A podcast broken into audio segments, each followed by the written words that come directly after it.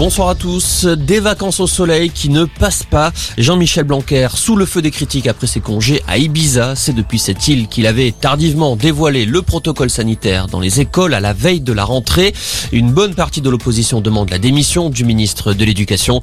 Une polémique que Jean-Michel Blanquer a tenté d'éteindre cet après-midi devant les députés. Écoutez. D'abord, est-ce que j'avais le droit de prendre quelques jours de congé après cette année? Est-ce qu'il y a des réunions ou des éléments que je devais faire pendant cette période que je n'ai pas fait à cause de ça Non, bien sûr.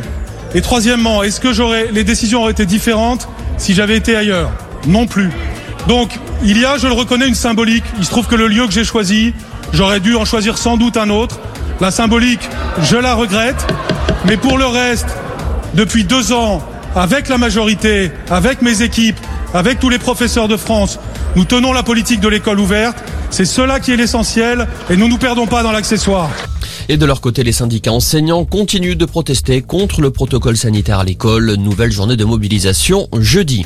Le gouvernement va ouvrir la dose de rappel aux 12-17 ans vivant aux côtés de personnes fragiles. Jusqu'à présent, les rappels n'étaient possibles dans cette tranche d'âge que pour les adolescents à risque de faire des formes graves. Le parquet de Paris ouvre une enquête visant Jean-Jacques Bourdin pour des soupçons d'agression sexuelle. C'est une ancienne collègue de travail qui a déposé plainte. Elle accuse le journaliste d'avoir essayé de l'embrasser de force en 2013. Jean-Jacques Bourdin lui aurait également envoyé des messages insistants. Lui réfute ces accusations.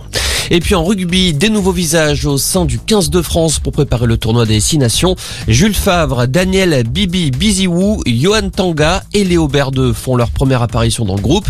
À noter la présence d'Antoine Dupont de retour de blessure.